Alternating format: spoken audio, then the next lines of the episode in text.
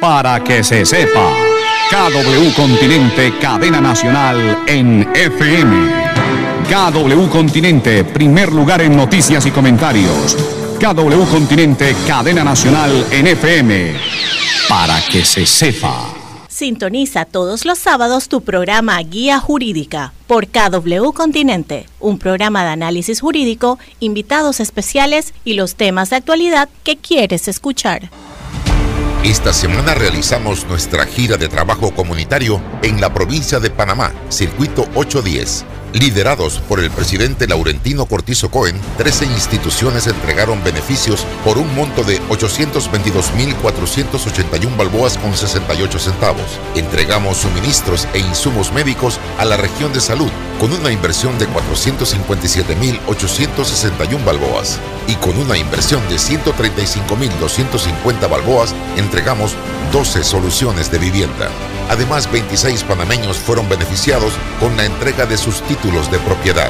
No hay ningún honor más grande que poder extenderle la mano a un panameño o una panameña. Gobierno Nacional. La Autoridad Nacional de los Servicios Públicos regula y fiscaliza las empresas de telecomunicaciones, electricidad y agua potable. Si el servicio que recibes por parte de estas empresas reguladas es deficiente, recuerda que tienes el derecho a presentar tu reclamo primero ante la empresa prestadora. Si no estás de acuerdo con la respuesta de la empresa, acude a la SEP. Estamos ubicados cerca de ti. La SEP, por un servicio público de calidad para todos. Unidos lo hacemos. Gobierno Nacional. Atención residentes de los circuitos 41, 42, 85 y 86. A partir del lunes 16 de mayo le corresponde la dosis de refuerzo a los mayores de 16 años de edad. Informamos que ya se está aplicando en todo el país la cuarta dosis de la vacuna contra el COVID-19 para pacientes inmunosuprimidos y para personas mayores de 50 años de manera opcional en centros de salud policentros, policlínicas, hospitales nacionales y regionales. Protégete, Panamá. Gobierno Nacional. Sintoniza todos los sábados tu programa Guía Jurídica por KW Continente, un programa de análisis jurídico, invitados especiales y los temas de actualidad que quieres escuchar. Muy buenos días, Panamá, muy buenos días amigos que nos escuchan en KW Continente. Hoy una nueva edición, 21 de mayo del 2022, de Guía Jurídica Radio, educando, orientando, capacitando siempre con temas de actualidad, temas jurídicos, siempre acompañado con nuestro amigo Roque Castroverde. Buenos días, Roque, ¿cómo estás? ¿Qué tal? Buenos días, el hermano, el hermano y amigo eh, Hernando Abrán Carrasquilla Badi Balit. Oye, muy contento de estar este sábado, hoy 21 de mayo de 2022 otra vez con el gran amigo, nuestro gran amigo, amigo de la universidad, el licenciado Jorge León Barahona, que nos va a traer un tema, digamos, social importantísimo, la guardia y crianza y la reglamentación de visita. Pero como tú dices, siempre hay que saludar a, la, a, la, a los radioescuchas y a todos los que nos ven por eh, Facebook Live, a todos los amigos del Grupo Guía, pues le damos un saludo y, le damos la bienvenida a nuestro expositor el día de hoy. Así es, Roque, y queremos eh, poner a disposición de nuestros radioescuchas eh, los teléfonos 229-5885 y 264-5711 eh, para cualquier pregunta que tengan para nuestro invitado especial, el licenciado Jorge León Barahona, que nos va a hablar de la guarda y crianza y la reglamentación de visita. Igualmente, en nuestras redes sociales de la cuenta de Grupo Guía, estamos eh, también interactuando con nuestros amigos en las redes sociales a través de Facebook Live. Pero sí, hoy este era un tema que nos habían solicitado, Roque, eh, tú sabes, como todos los sábados, estamos siempre tratando de compartir conocimiento con temas que nuestra audiencia pues demanda. Y esto es un tema del día a día, un tema social, un tema que impacta, pues sabemos que una vez se eh, se da una ruptura de, un, de una relación eh, eh, de pareja, donde se da un divorcio, donde se, se, consume, hay un, una formalidad y un requisito sine qua non, que es establecer luego de esa ruptura o ese divorcio, quién, qué padre tiene la guarda y crianza, y el que en su efecto no tiene la guarda, cómo va a ser esa relación o interacción con el menor, que al final pues ese, el Estado tiene esa responsabilidad eh, superior de proteger al menor frente y garantizar que ambos padres pues tengan la oportunidad de, eh, ser parte de esa educación, de esa formación eh, de los niños y niñas. Y es por eso que tenemos un especialista, a quien también queremos saludar, a nuestro amigo Jorge León Barahona, especialista en familia, amigo de la casa, amigo de Guía Jurídica Radio, eh, y siempre pues él nos trae estos temas de actualidad y comparte con nosotros su experiencia en materia de familia. Así que bienvenido Jorge, bienvenido aquí a tu casa, Guía Jurídica Radio, y, y queremos eh, saludarte y, pues que nos converses un poco eh, para nuestros amigos de lo básico, eh, el, esencial, que es la guarda y crianza. sería muy importante que partamos de ese punto de vista. Adelante, Jorge. Bienvenido, Jorge. muchísimas gracias, Abraham, muchísimas gracias, Roque. Muy buenos días a todos los radioescuchas de KW Continente, a todos nuestros amigos de Guía Jurídico.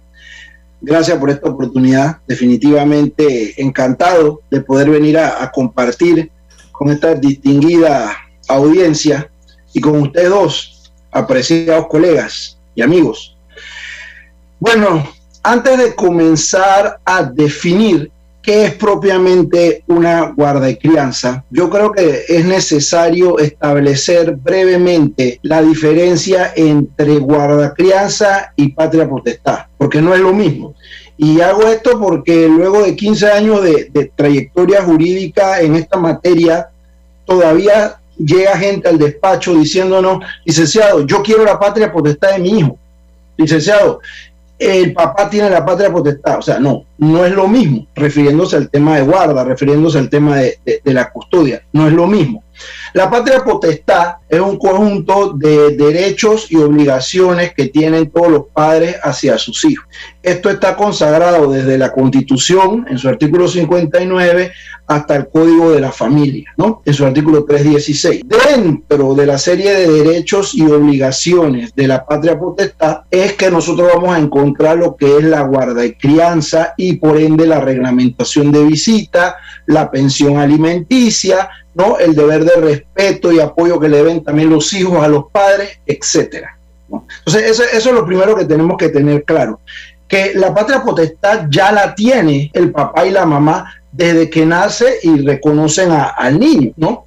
Ese es un derecho constitucional que ellos tienen y una obligación también constitucional hacia sus hijos, ¿no? Entonces, independientemente de que estén separados o no, van a tener la patria potestad. La patria potestad puede ser suspendida, puede ser terminada definitivamente, pero ya son procesos especiales ¿no? Por causas definidas en la ley.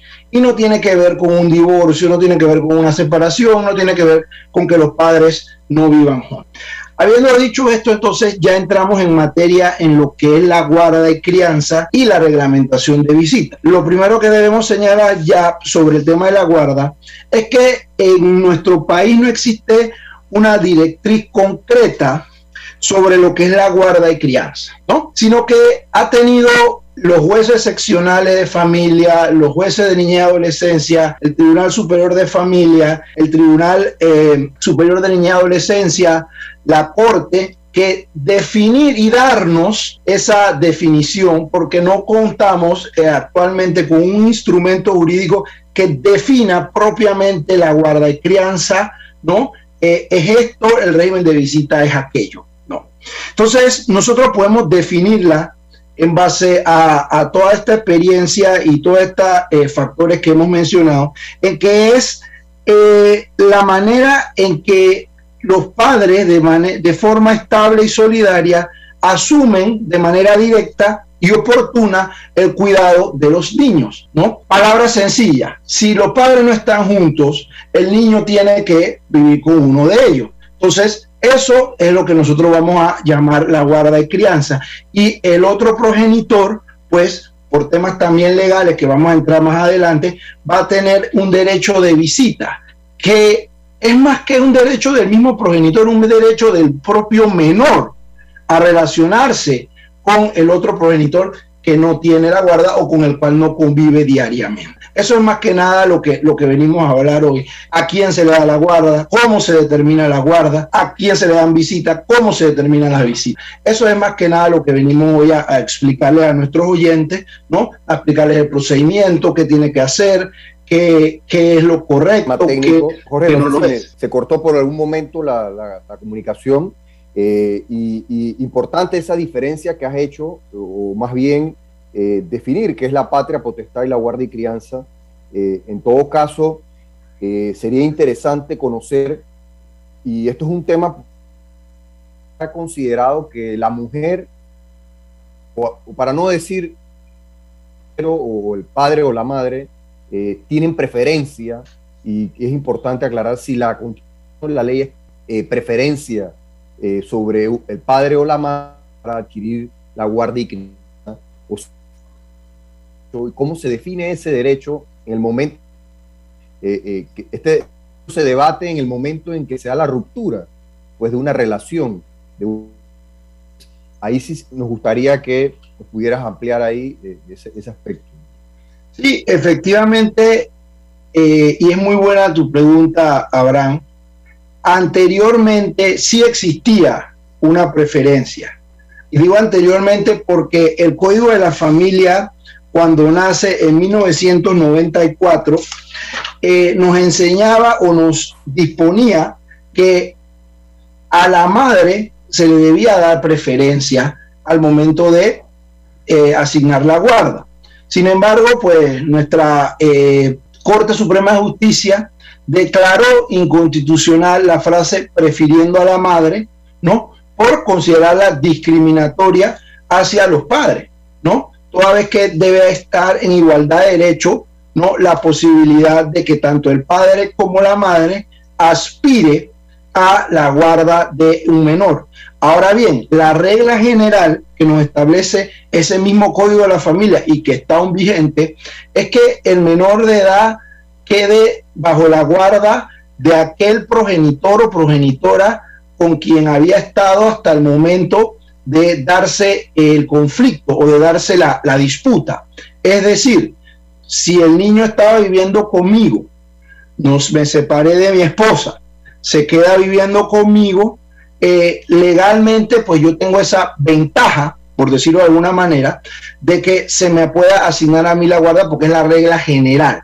Viceversa, si el niño está viviendo con la madre, se, da una situación, el padre pide la guarda, aún así la madre va a tener esa ventaja porque es con quien el niño ha estado hasta el momento de hacer la, la, disputa.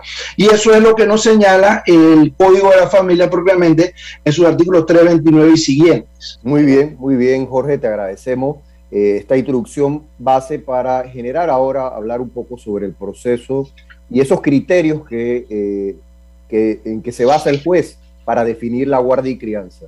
Pero vamos a hacer una pausa, Roque, eh, con nuestros amigos, eh, con nuestro amigo Aurelio en cabina y regresamos con nuestro invitado especial. Adelante, Aurelio. Aurelio. Atención residentes de los circuitos 41, 42, 85 y 86. A partir del lunes 16 de mayo le corresponde la dosis de refuerzo a los mayores de 16 años de edad informamos que ya se está aplicando en todo el país la cuarta dosis de la vacuna contra el COVID-19 para pacientes inmunosuprimidos y para personas mayores de 50 años de manera opcional en centros de salud, policentros, policlínicas, hospitales nacionales y regionales. Protégete, Panamá. Gobierno Nacional. La Autoridad Nacional de los Servicios Públicos regula y fiscaliza las empresas de telecomunicaciones, electricidad y agua potable. Si el servicio que recibes por parte de estas empresas reguladas es deficiente, recuerda que tienes el derecho a presentar tu reclamo primero ante la empresa prestadora. Si no estás de acuerdo con la respuesta de la empresa, acude a la SEP. Estamos ubicados cerca de ti. La SEP, por un servicio público de calidad para todos. Unidos lo hacemos. Gobierno Nacional. Esta semana realizamos nuestra gira de trabajo comunitario en la provincia de Panamá, Circuito 810 Liderados por el presidente Laurentino Cortizo Cohen, 13 instituciones entregaron beneficios por un monto de 822.481 balboas con 68 centavos. Entregamos suministros e insumos médicos a la región de salud con una inversión de 457.861 balboas y con una inversión de 135.250 balboas entregamos 12 soluciones de vivienda. Además, 26 panameños fueron beneficiados con la entrega de sus títulos de propiedad. No hay ningún honor más grande que poder extenderle la mano a un panameño o una panameña. Gobierno Nacional. Sintoniza todos los sábados tu programa Guía Jurídica por KW Continente, un programa de análisis jurídico, invitados especiales y los temas de actualidad que quieres escuchar. De vuelta con su programa Guía Jurídica Radio, eh, nuestro invitado especial, el licenciado Jorge León Barahona, especialista en temas de familia y, gran, y amigo pues, de la Casa de Guía Jurídica Radio, conversando sobre la guardia y crianza y la reglamentación de visita Estuvimos ahí definiendo, eh, haciendo la distinción entre patria, potestad, guarda y crianza, los criterios, eh, eh, hasta el momento que se declaró inconstitucional, la preferencia de la madre sobre el padre al momento de definir la guarda y crianza. Y queríamos preguntarle, en el evento, al licenciado Jorge León, el evento en que este criterio que usted plantea, que por lo general surge una ventaja cuando ese menor está viviendo con uno u otro progenitor, el juez le reconoce esa guarda provisional a, ese padre o madre como preferencia. Sin embargo, ¿qué otros criterios sociales eh, y criterios que legales que, que, toma el juez como base para, en un momento de una ruptura, definir la guarda eh, como, y como hemos planteado muy bien, es como el padre que se hace responsable directamente eh, y que donde el menor convivirá con ese padre directamente, eh, básicamente es una definición sencilla y básica que podríamos plantear. Adelante, Jorge. Sí, disculpa, Abraham, ¿me puedes repetir y te pido y le pido disculpas también a la, audiencia porque tengo problemas con el internet. Si no me escuchas, dígame para cambiar entonces la, red. Perdón. No, era, era básicamente los criterios que, que, tiene el juez para definir la guarda y crianza en los casos donde eh, ambos padres han, tenido pues esa relación directa o esa convivencia permanente con el menor. Claro, te explico. Lo, que primero debe buscar el, juez es atender al interés superior del menor. Pero no debemos ver el principio del interés superior del menor de forma abstracta, como, ah, el interés superior del menor es lo mejor para el niño. No, no, no. En primer lugar, el Código de la Familia nos habla que las decisiones que tomen los jueces en esta materia deben ser en atención al interés superior del menor. Pero, ¿qué es el interés superior del menor? Ahora ya podemos irnos a la ley 285 de 2022, la ley de protección integral, que nos define en todo un capítulo qué es el interés superior del menor y nos enseña que es la atención o el respeto a los derechos fundamentales del niño. ¿no? Entonces, este es el primer criterio que ha de seguir el juez. Él debe tomar una decisión en base a qué es lo más conveniente para el niño. No qué es lo más conveniente para el papá o qué es lo más conveniente para la mamá, sino qué es lo que le conviene al niño. ¿Y le conviene en qué sentido?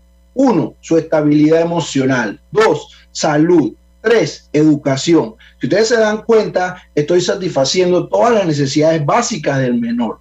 Entonces es allí donde por eso se aplica la regla general, porque puede que ambos progenitores tengan la capacidad, y no lo dudo, de poder satisfacer esas necesidades. Entonces, si papá y mamá tienen, digámoslo así, en una situación bastante similar, entonces tendremos que decidir donde el menor ya se encontraba, salvo que haya algo en ese lugar donde no se esté satisfaciendo alguna necesidad del niño o donde haya alguna falencia o alguna violación a los derechos fundamentales del menor que haga necesario sacarlo de ahí y llevarlo entonces al lugar del otro progenitor. Pero si me preguntas cuál es el criterio propiamente sería ese, atender exclusivamente a lo que es el mejor interés del niño. por ejemplo, tú puedes dar un ejemplo de si uno de los padres, cualquiera, eh, tiene problemas de alcoholismo eh, o de drogadicción o es una persona eh, que no controla sus emociones violentas, etcétera, o, está viviendo una situación, digamos, de riesgo eh, inminente y el juez puede tomar esa, esa situación en consideración a favor del menor, porque eso es lo que debe, debe aunque la Corte en sí, en sus sentencias, no ha, no ha decidido exactamente hasta ahora con la ley 85 qué era el interés superior del menor, pero ahora se entiende de manera más clara cuáles son eh, eh, esas, ese interés eh, para tomar en consideración a la hora de tomar una decisión sobre una guarda de crianza y lo que sigue, que es la reglamentación de visitas. Todo eso en base a que se haga un proceso, o sea, haya un divorcio y entonces se tiene que decidir quién va a tener la guarda de crianza mediante el juez es importante señalar a nuestra audiencia que el Código de la Familia solamente te establecía seis, siete artículos sobre este tema, ¿no? Entonces, tenemos que la legislación no es muy extensa, no es muy amplia, ¿no? Y por ende, la mayoría de las decisiones se han ido tomando en base a la sana crítica y en base a eso, al interés superior del menor. Tal como lo dice Roque, ahora eh, recientemente sale una ley de protección integral que busca efectivamente garantizar los derechos de los niños y entonces es en esa ley donde se van tocando algunos puntos, ¿no? Por ejemplo, y creo que es importante señalarlo aquí porque muchos, muchos padres, muchos colegas no, no tienen conocimiento. La misma ley 285 de protección integral de la niñez nos habla en su artículo 18 de lo que son las facultades conjuntas del padre y la madre. ¿Esto qué quiere decir? que los padres y madres, en el ejercicio de sus derechos y obligaciones, deben tomar de manera conjunta las decisiones. Es decir, te lo voy a poner un ejemplo, me gusta cómo, cómo, cómo lo, lo, expresaron un ejemplo. ¿A qué escuela va el niño? En principio tengo que decidirlo yo con la mamá. La mamá tiene que sentarse conmigo y decidir, bueno, qué es lo que podemos pagar, qué es lo que más le beneficia en ubicación, según nuestras aspiraciones para el niño, qué es lo que más le, le, le beneficia a él como tal, y tomar una decisión de qué escuela ir. Sin embargo, ese mismo artículo nos dice que en caso de desacuerdo, pero ojo, en última instancia, la autoridad judicial a través del procedimiento determinado podrá tomar esta decisión o deberá tomar esta decisión. Entonces, ¿qué quiere decir esto? Que ya la ley eh, nos está diciendo claramente, son ustedes, papá y mamá, quienes deben decidir todos estos temas. No tenemos por qué llevar a un tribunal estos temas como qué escuela va a ir el niño, como si vaya a clases de natación o no, como si va a tomar Tilenol de niños o no, o sea, porque créeme que todos estos temas los queremos judicializar. Y no es responsable tampoco de parte de nosotros los abogados que cualquier situación vayamos corriendo y activemos todo un engranaje judicial, cuando son decisiones que por ley nos corresponden a nosotros como padres. Entonces, lo que es importante aquí resaltar es que ya cuando es una situación grave de urgencia, de violación a alguno de los derechos del niño, entonces, en última instancia, nosotros acudiremos donde el juez. Si existe un proceso de guarda, pues abrimos eh, un incidente en el proceso de guarda. Si existe un proceso de visita, se abre una incidencia en ese proceso. Si no existe ningún proceso, se instaura el proceso, se puede solicitar una medida de protección judicial. O sea, existen los mecanismos procesales que los abogados conocen muy bien y que todos pues, lo, los abogados manejan, donde se puede entonces eh, buscar la protección de estos derechos específicos. Pero en principio es una decisión son decisiones que nos corresponden a nosotros como padres. Muy bien, Jorge. Mira, ya hablando un poco, ya entrando en el proceso de guarda y crianza, que ya instaurado eh, y admitido, notificada a las partes, y en medio de ese debate eh, para definir qué padre, sea la mamá o el papá, se va, va a asumir la guarda y crianza, qué elementos eh, probatorios tiene el juez. Eh, el, el, juez se, se, se, respalda o se apoya en otros eh, especialistas multidisciplinarios, eh, llámese trabajadora social, psicólogos. Sería importante nos compartas un poco esa experiencia a través de este equipo multidisciplinario que, que interactúa, donde, donde básicamente basa su decisión en, gran medida sobre estos informes que son requeridos muchas veces de parte y quisiéramos saber pues tu experiencia en el valor probatorio que tienen estos informes durante el proceso y en la definición de esta guardia y crianza. Sí, eh, muy buena pregunta, Abraham. Definitivamente, lo primero que tenemos que tener claro es que para estos tipos de procesos se requiere abogado, ¿no? Es decir, que la persona tiene que concurrir eh, con la representación de un profesional idóneo del derecho. ¿Por qué? Porque casualmente en materia probatoria se siguen las normas establecidas en el Código Judicial en cuanto a todo tipo de prueba. ¿Qué quiere decir esto? Palabras más, palabras menos. Quien alega los hechos tiene la carga de la prueba. Y cuando me preguntas entonces qué elementos o qué, qué, pruebas utilizar, va a depender de qué hecho yo estoy alegando. Utilicemos el ejemplo que, que, que mencionó Roque. Si estamos hablando que el otro progenitor es alcohólico, yo tengo que pedir efectivamente evaluaciones de índole psicológica, eh, prueba de alcoholemia, ¿no?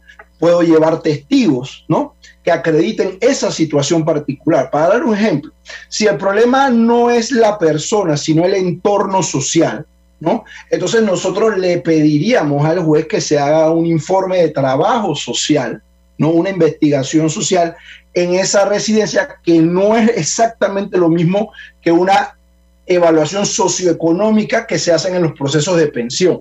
¿No? Me, va siguiendo. Suena como lo mismo, pero no lo es. Eso ya lo manejan obviamente los profesionales en la materia, trabajadores sociales, ¿no? En Panamá, en la jurisdicción de familia y en la jurisdicción de niñez, se cuentan con equipos eh, multidisciplinarios con estos técnicos, con estos especialistas, ¿no? Entonces, generalmente, cuando se pide eh, este tipo de pruebas, generalmente son utilizados los propios profesionales de los tribunales. Esto no impide, y es importante decirle a la gente, que usted tiene derecho, como le dije en un principio, de agotar o utilizar todos los mecanismos de prueba que el Código Judicial le provee. Por ende, yo puedo llevar también un psicólogo privado yo puedo hacer un trabajo social privado, ¿no? Siempre y cuando el profesional del derecho que me representa sepa practicar y presentar la prueba para que sea tomada como válida dentro del proceso. Entonces, sí, si ustedes me preguntan cuáles serían las pruebas más importantes, va a depender de, qué queremos probar, ¿no? ¿Cuál es, ¿Cuál es nuestra teoría del caso? y a qué buscamos. Pero generalmente eh, el juez, inclusive hasta de oficio, muchas veces ordena lo que es una evaluación social, ordena lo que es una evaluación psicológica, ¿no? Ordena lo que es eh, la declaración de parte. Y ojo, hay una prueba que más que una prueba es un derecho que hay en este tipo de procesos, que es el derecho del menor a dar su opinión. Y, no es, y, y, por qué digo que es un derecho? Porque está consagrado no solamente en el código de la familia, eso está consagrado en normas y tratados internacionales. Eh, la ley 15 de 1990, que eh, ratifica la Convención Internacional de los Derechos del Niño, establece que todo niño tiene derecho a dar su opinión, ¿no? En cualquier proceso donde intervenga, ¿no? Sin embargo, esto va a ser atendido en, atención a la madurez que presente el menor. Obviamente, no es que el niño va a decidir, ah, yo me quiero ir con mi papá, yo me quiero ir con mi mamá. No, no, no. Se va a escuchar su opinión, qué dice, cómo dice, y entonces eso lo tomará en cuenta el juez con las otras pruebas para tomar al final su decisión. Entonces, es una prueba, técnicamente es una prueba que se puede solicitar después de cierta madurez que tenga el niño, después de cierta edad, para que eh, se dé su opinión y se tome en cuenta al momento de tomarse una decisión. Jorge, ¿bajo qué, criterios son llamados a los menores a, dar su, opinión? Eh, ¿Maneja eh, qué criterios o madurez se, espera en estos casos? Siete años. Siete años. Y bajo, y entendemos que el menor tiene un está, está representado también en el proceso. Muy, muy, buena, muy, buena acotación, Abraham. Gracias, de hecho, gracias. En efecto, el Código de la Familia eh, contempla la figura del defensor del menor. El defensor del menor, pues, es un colega nuestro, un abogado idóneo, que por ley, perteneciente al Instituto de la Defensa Pública, pues por ley representa los derechos del niño. Y hay juzgados donde se hace la diligencia de escuchar la opinión del menor en presencia del defensor del menor, ¿no? Eh, sobre todo en los juzgados de niñez.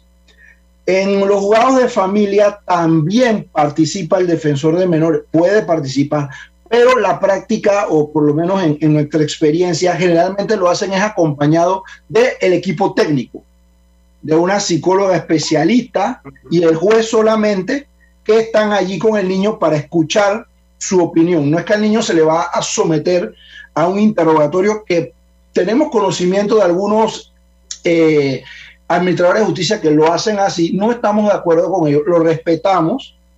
Pero consideramos que no es propiamente una prueba testimonial. Entonces, escuchar la opinión del niño es muy distinto a someterlo a un interrogatorio y un contrainterrogatorio, ¿no? Pero esos son temas eh, de, de discusiones procesales ¿no? Y definitivamente sí, sí, se hace pues preferiblemente en compañía del defensor del menor para garantizar todos los derechos del niño y que efectivamente su opinión sea escuchada. Muy bien, muy bien. Eh, la verdad que hay muchas preguntas eh, también acá de nuestros oyentes. Eh, tenemos sintonía también desde internacional, desde Puerto Rico. Queremos saludar a María Esther Palacio, que está en sintonía, pues fue la que nos consultó sobre la edad. También eh, la tendencia, eh, el comentario es que la guardia y crianza se solicita cuando los adultos tienen problemas dentro de su relación. Y ahí viene, pues, claro, producto del divorcio, donde hay menores, el requisito fundamental es que se defina la guarda y crianza y la reglamentación de visita y los alimentos. Pero bueno, hoy estamos hablando con nuestros oyentes sobre la guardia y crianza y la reglamentación de visitas. perdona, perdona, eh, creo que ahí es importante hacer la aclaración, porque puede que, haya parte de nuestro público que, no esté muy claro. El proceso de guarda y visita es, puede ser un solo proceso, ¿no? En el mismo proceso definimos, bueno, la guarda la tiene la mamá y las visita el papá y van a ser así, ¿no? Pero el proceso de pensión alimenticia es algo distinto. Aparte. aparte totalmente, correcto. Entonces, si yo quiero establecer ambos derechos, yo tengo que presentar dos demandas. Una de guarda, donde puedo definir visitas, y una de pensión alimenticia. Entonces, es, importante esto. Y si, si, no, si recordamos la, la vez pasada que hablamos del tema, el proceso de alimento no necesita abogado. Eso lo pueden hacer los propios interesados de manera directa, a diferencia de esto, y, y ya hemos ido explicando por qué, el proceso de guardia y visita sí requiere un defensor técnico idóneo. la, pensión alimenticia la puede pedir eh, a los jueces de paz o a los, a los jugadores de familia, etcétera, ¿no? vale, la aclaración, vale la aclaración para nuestros oyentes y, lo que entramos ahora ya pues definida, pues ya el juez definió, eh, el licenciado Jorge, la guarda y la guarda y crianza estará en manos de la madre, bajo los criterios y el debate que se surge, surgió producto de la evaluación psicológica, producto de, del informe de la trabajadora social que fue que va a visitar, va a visitar al hogar, va a entrevistar incluso eh, el psicólogo a las partes y, a los, y, tiene presencia. Pero bueno, ahora una vez definido, definida la guarda para la madre, esto es un caso hipotético, hay que definir la reglamentación de visitas. Como muy bien planteas, no necesariamente, pero en este caso, el padre hay que garantizarle, y más bien al menor hay que garantizarle que mantenga relación con su padre o con la otra parte que no va a convivir o no va a vivir bajo el mismo techo, bajo, bajo en, el mismo lugar, y eso representa eh, que se requiere de una reglamentación como tal o definir cómo se, se, dará eso. Y me gustaría, Jorge, que ya entráramos pues en materia en cuanto pues ya una vez definida la reglamentación, eh, perdón, la guardia y crianza, cómo, cómo definimos la reglamentación de visita. Correcto, licenciado Abraham. Roque. Es importante señalar antes de, de, entrar al tema amplio de cómo se definen o cuál sería el régimen de visita, que como dijimos en un principio, nuestro código de la familia tiene escasos 6, 7 artículos sobre todo este tema, ¿no? Entonces sí, dentro de uno de los artículos, si no me falla la, la memoria, el 329 se establece que el padre que no tenga eh, la guarda, pues se le establecerá un régimen de visita. Palabras más, palabras menos. Sin embargo, creo que es importante, tomando en cuenta pues que, es algo novedoso y que es la intención de este programa, nutrir al público sobre, sobre las últimas tendencias en el derecho. La ley 285, que he mencionado ya en reiteradas ocasiones, nos establece en su artículo 20 una definición más amplia sobre lo que es el derecho a contacto permanente y directo con los padres que debe tener el niño. ¿no? Vuelvo y repito, es una ley que data de escasos tres meses, ¿no? Eh, está en su implementación, las autoridades tanto judiciales como administrativas, órgano judicial, o de familia o de niñez, CENIAF, MIDES, etcétera, pues están trabajando en eso, todas las otras instituciones que, que, envuelve esta ley. Sin embargo, este artículo 20 no, nos señala que los niños, niñas y adolescentes tienen derecho a mantener relaciones periódicas y contacto directo con su padre, con su madre, con independencia de la separación como pareja o inclusive cuando residan en países distintos. Inclusive este artículo nos habla de el derecho a la convivencia o a la relación con los abuelos y demás parientes, salvo que se dictamina se dictamine, perdón, que esta relación le causa algún perjuicio, algún daño grave al niño.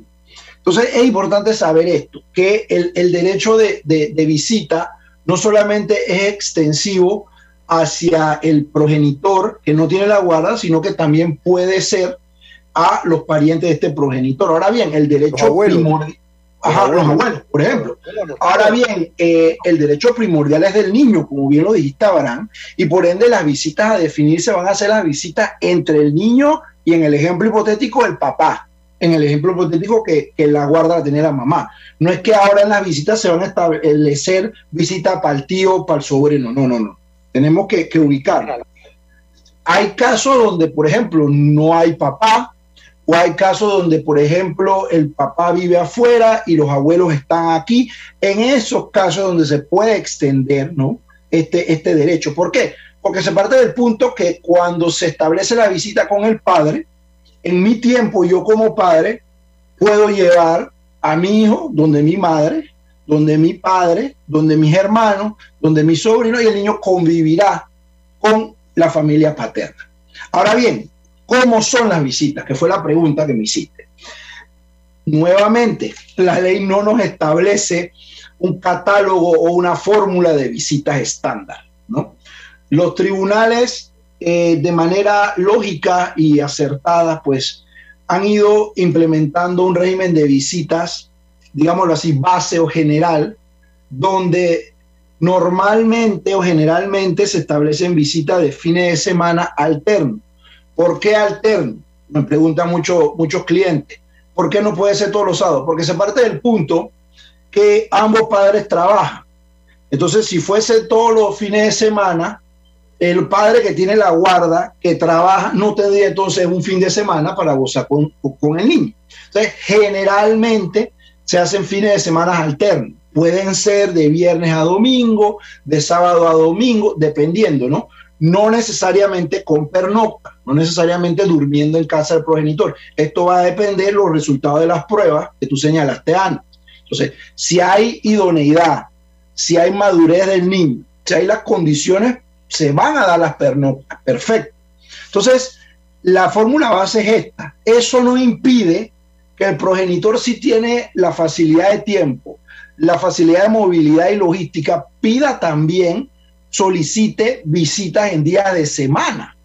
Ya esto puede, puede depender mucho de las pruebas que uno le dé al tribunal. Por ejemplo, eh, para utilizar eh, eh, un ejemplo bien común, un piloto de avión, ¿no? Un capitán de buque, Estos son profesiones que, que, el horario no es de 8 a 5, como de repente puede ser la nuestra. ¿no?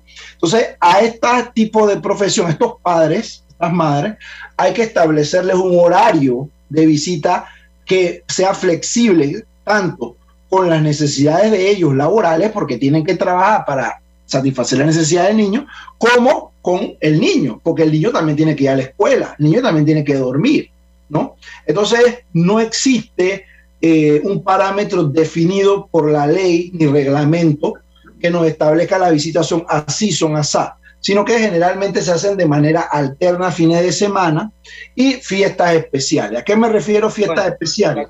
Año Nuevo con un padre, Navidad con el otro, Carnaval con uno, eh, Semana Santa con otro, cumpleaños se, se dividen y al año siguiente se, alterna. Es decir, si yo tuve Navidad en el 2022, en el 2023 entonces me corresponde año nuevo y la mamá tendrá la Navidad, para que el niño tenga oportunidad de convivir. Pero acuérdense que en primer lugar se está al acuerdo de las partes. Entonces, ¿qué es lo que uno le recomienda a los clientes? Si estamos de acuerdo en que... Eh, Jorge, tenemos problemas, no, no te escuchamos. No sé si nos escuchas, estamos teniendo algún problema técnico eh, con el licenciado Jorge León. Eh, vamos a aprovechar este, eh, este problema técnico, vamos a ir a comerciales y regresamos con el licenciado Jorge León. Aurelio, adelante.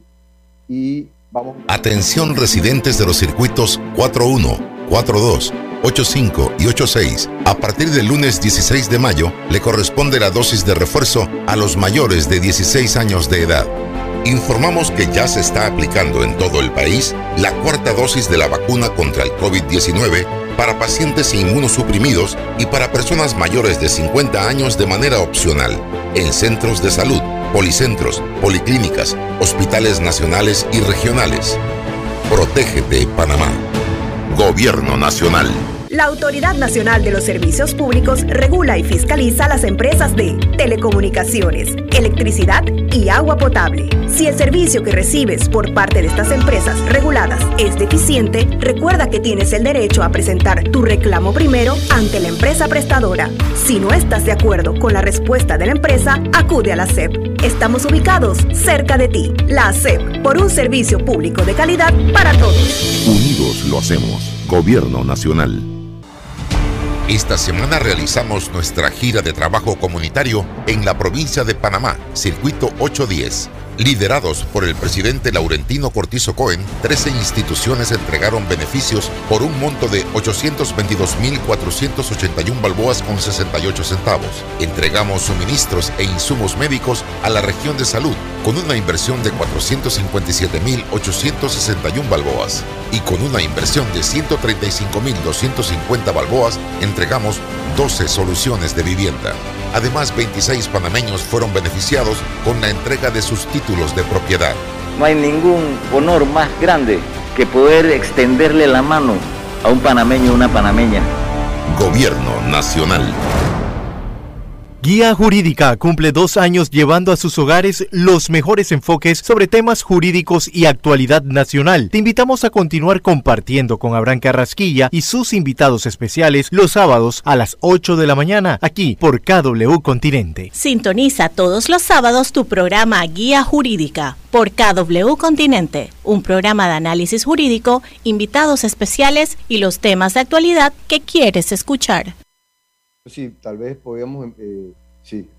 Sí, en la, en, la, manera práctica que tú lo estabas explicando era que eh, en mi experiencia, por ejemplo, yo siempre en las reglamentaciones vamos a definir la fecha, ¿no? Eh, cumpleaños, este año para ella, Navidad, Año Nuevo o Correcto. Especial. Ya de vuelta, ya de vuelta, Roque, estamos con los amigos de la radio, conversamos con el licenciado Jorge León Barahona y tenemos muchas preguntas, compartimos con Jorge, adelante. Me gustaría, hicimos las preguntas en redes, pero si, pudiéramos tomarlas. Ok, gracias, gracias. Bueno, son muchas las preguntas que tenemos, la verdad. Sobre el tema de la guarda compartida, es un tema que sinceramente no está regulado en la ley. Eh, no tenemos mucho al respecto y la tendencia sobre la guarda compartida es a reconocerla en la medida en que sea de común acuerdo entre los padres. ¿no? Si lo vemos desde el punto de vista del derecho internacional, siento que Panamá aquí está un poco atrasado porque hay países donde en efecto ya es, digámoslo así, automática la guarda compartida, muy parecido a la patria potestad, ¿no? Entonces, eh, y hay países donde también se contempla y donde el juez también lo puede disponer, ¿no? Panamá no, vuelvo y le repito, en nuestra experiencia, pues ha sido eh, aplicable generalmente eh, cuando hay acuerdo entre las partes, el juez la reconoce y también se da en la práctica en situaciones particulares, ¿no? En situaciones donde, por ejemplo, los padres tienen una distancia de residencia bastante accesible, que puede el niño dormir donde la mamá, el papá irlo a buscar en la mañana, llevarlo a la escuela, buscarlo después, que hace en la casa del papá, la mamá cuando sale del trabajo lo busca, duerme no donde la mamá y así se va todos los días. Pero es importante en este tipo de guarda, eh, compañeros, que las partes tengan una comunicación fluida, que es lo más sano, ¿no? Definitivamente que es lo más sano y que definitivamente es lo más recomendable, que haya buena comunicación. Para eso, por ejemplo, el, el CEPOF del Tribunal Superior de Familia tiene el programa de Padres Separados, que es un programa que nosotros en lo personal pues tenemos buena, muy buena eh, referencia por parte de nuestros clientes que han asistido, ¿no? Donde se les enseña esto casualmente, donde les, se, les enseña a manejar la comunicación. ¿Qué otra pregunta eh, había allí? Si el niño se negaba. si, si se establece una reglamentación de visita y definida, el menor no quiere ir con el padre o la madre, ¿se le puede obligar al menor a acudir a la visita? Ese, ese es un tema muy amplio. Yo no, no puedo responder si se le puede o no obligar porque definitivamente siento que antes de obligar a un niño eh, hay que buscar las razones por las cuales se opone. No es lo mismo que el niño no quiera ir porque en la casa del papá hay una situación X, un hermano mayor que lo maltrata, a que el niño no quiera ir porque la mamá se pasó toda la semana diciéndole que donde el papá le iba a pasar esto, le iba a pasar aquello, donde el papá no lo querían y el niño simplemente tiene un lavado de cerebro que dice no quiero ir. Entonces, antes de, entrar a decidir si hay que obligar o no a un niño, yo pienso que hay que buscar las razones por las cuales el niño de verdad está diciendo no quiero ir. Y si de verdad lo está diciendo él o son ideas que han sido eh, sembradas en la cabecita del menor. Entonces, después de establecer esto, ¿qué es lo que está pasando entonces? Sí debemos eh, entrar a, definir que si ya hay una reglamentación, la reglamentación tiene que ser cumplida. ¿Por qué? Porque hay una orden del juez.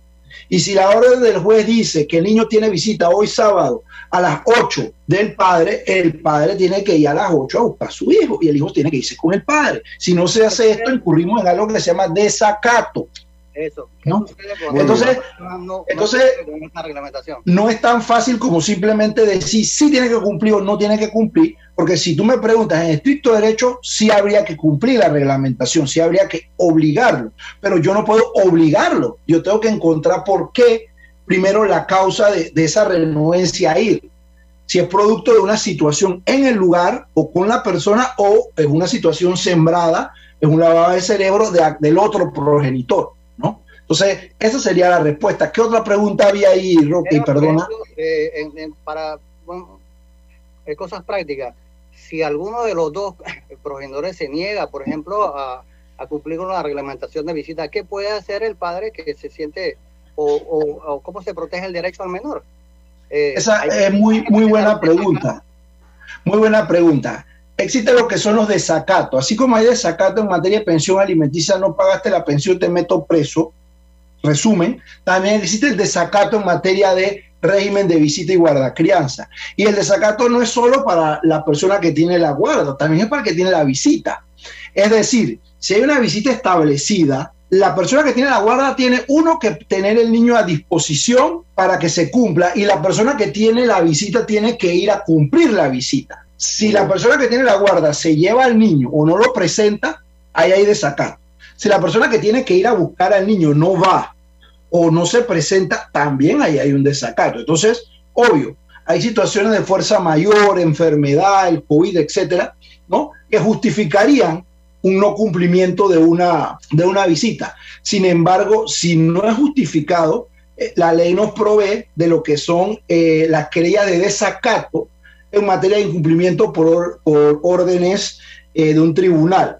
Es decir, que por medio de su abogado, usted tendría que presentar una incidencia, que es como otro procesito dentro del proceso, donde usted denuncia con pruebas, donde usted denuncia con hechos concretos, fecha, hora, lugar del incumplimiento y la otra parte pues tendrá derecho a defenderse, a decir, no, es verdad, yo no se lo entregué, pero lo que pasa es que el niño tenía COVID, por decirte algo, y aquí está la prueba, y se le dijo, y se le mandó por teléfono, pero él no quería hacer caso.